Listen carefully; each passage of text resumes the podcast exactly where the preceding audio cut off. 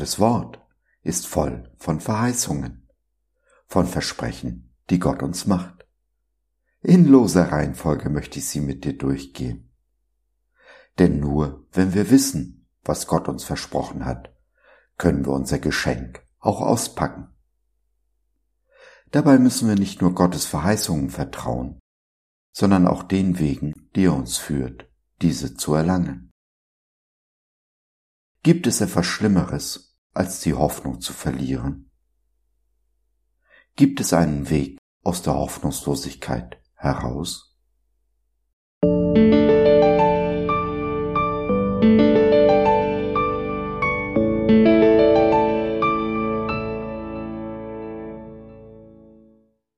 Jesus, deine Hoffnung ist real. Eine Verheißung, ein Versprechen unseres Gottes. Und auf Jesu Namen wird die Hoffnung der ganzen Welt ruhen. Matthäus 12, Vers 21 in der Übersetzung der Neues Leben Bibel. Hoffnung ist wohl, neben der Erlösung, die wichtigste Verheißung, die wichtigste Gabe, die uns unser Gott schenkt. Ohne Hoffnung ist alles nichts. In der Hoffnung aber wird auch das Unmögliche real. Hoffnung ist die Grundlage, die Basis unseres Glaubens. Mögen wir an unserem Glauben auch manchmal zweifeln, ja, sogar wenn wir den Glauben verlieren, solange die Hoffnung da ist, ist nichts verloren gibt es eben noch Hoffnung. Wenn du aber die Hoffnung verloren hast, was dann? Gibt es noch etwas zu hoffen, wenn da keine Hoffnung ist? Nun zuerst, solange du atmest, solange ist Hoffnung. Du magst die Hoffnung verloren haben, aber Jesus glaubt weiterhin an dich. Niemals lässt er dich los, niemals alleine. So tief das Tal auch sein mag, du kannst nie tiefer fallen als in Jesu Hand. Das ist die erste Wahrheit, mit der wir unsere Seele trösten können. Und unsere Seele mit der Wahrheit, mit dem Wesen und der Liebe Jesu zu trösten, ist der wichtigste Schritt aus der Hoffnungslosigkeit heraus.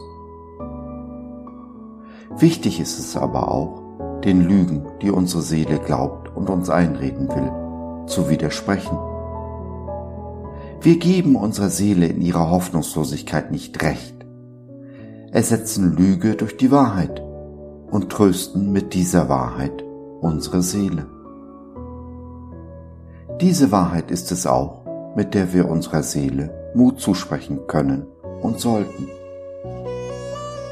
Soll unsere Seele die Hoffnung wiederfinden, müssen wir gut, achtsam und liebevoll mit ihr sein. Dazu gehört, ihr aufmerksam zuzuhören.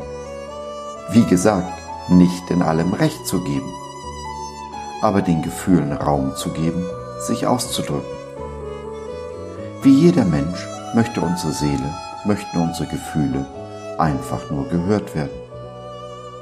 Und wenn wir zuhören, wird unsere Seele mit der Zeit immer ruhiger, zuversichtlicher und schließlich auch wieder hoffnungsvoll.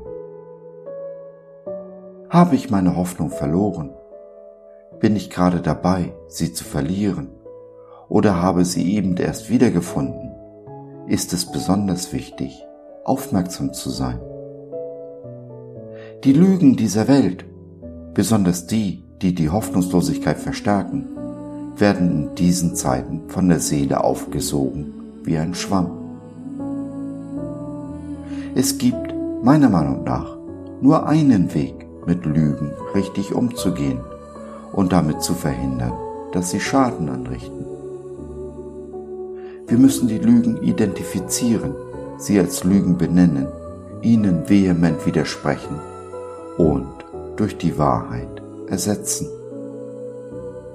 Dies muss geübt werden, gelingt uns also nicht von heute auf morgen.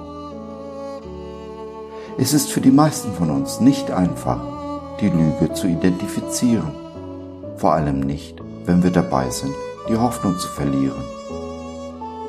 Der Schreiber des Hebräerbriefs stellt fest, dass, wenn wir uns reif und erwachsen verhalten, uns also weigern, die destruktiven Spiele, zu der diese Welt und unsere Seele uns einladen, mitzuspielen, wir durch den Gebrauch geübte Sinne bekommen, das Gute vom Bösen, die Lüge von der Wahrheit zu unterscheiden.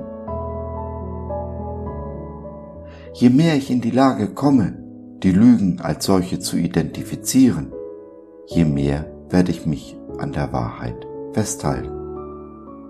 Ja, wir werden die Wahrheit erkennen und die Wahrheit wird uns frei machen. Noch ein Versprechen, das Jesus uns macht.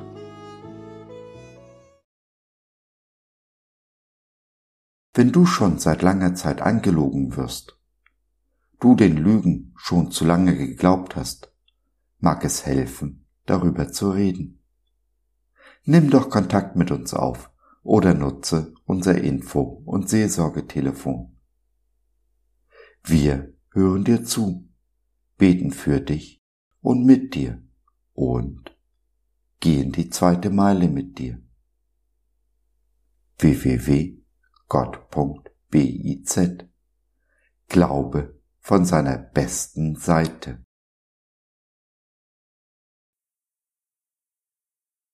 So, das war's für heute. Danke für deine Zeit. Wir freuen uns, dass du dabei warst und hoffen, wir konnten deinen Geist ein wenig anregen. Gerne würden wir von dir hören, mit dir reden, diskutieren und beten. Und gerne würden wir erfahren, wie du die Dinge siehst, wie du sie verstehst. Besuche uns doch im Web, wir freuen uns schon sehr auf dich. www.gott.biz bis dahin alles Liebe. Dein Josef.